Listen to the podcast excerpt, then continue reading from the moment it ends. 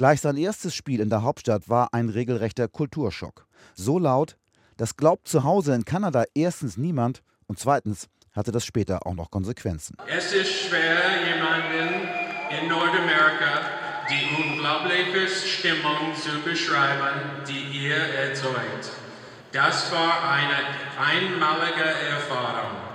Ich bin mir sicher, dass ich deswegen Hörgeräte brauchen würde, auch wenn sein Geburtsland Kanada das Mutterland des Eishockeys ist, die weltbesten Fans gibt es in Berlin. The singing and the dancing and the drums and it just creates something incredibly special that I haven't experienced anywhere else. Die Gesänge, das Anfeuern, das Tanzen, all das erzeugt eine derart einmalige Atmosphäre, die es nirgendwo sonst auf der Welt, nicht mal in Kanada gibt. Nicht nur die Zuneigung zwischen Sepp und den Fans war gegenseitig, auch die zwischen dem Goalie und seinem besten Berliner Kumpel, Eisbärenstürmer André Ranke.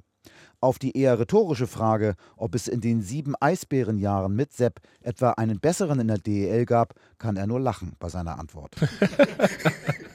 für, mich, für mich klar der Beste. Absolut verdient. Also für mich, wie gesagt, äh, wir haben fünf Meisterschaften mit ihm gewonnen und die haben wir, haben wir auch zum Großteil ihm zu verdanken. Wir waren zwar immer eine offensiv starke Mannschaft, aber er war immer da, wenn wir ihn gebraucht haben und sonst hätten wir die fünf Meisterschaften nicht geholt. Sepp wurde häufig unterschätzt, weil er vor seiner Berliner Zeit überhaupt nicht auffiel. Und auch in Berlin waren seine Statistiken zwar gut, aber nicht herausragend. Was ihn auszeichnete, er war da, wenn er gebraucht wurde.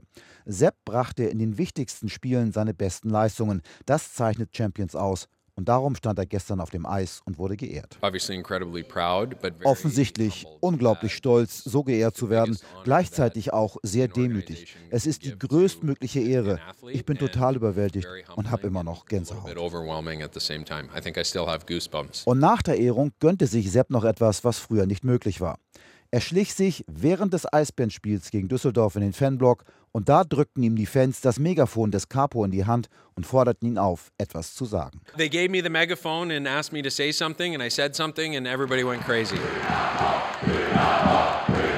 Und so feierten Rob Zepp und die besten Fans der Welt gestern gemeinsam seine große Ehrung. RBB 24 Inforadio vom Rundfunk Berlin-Brandenburg.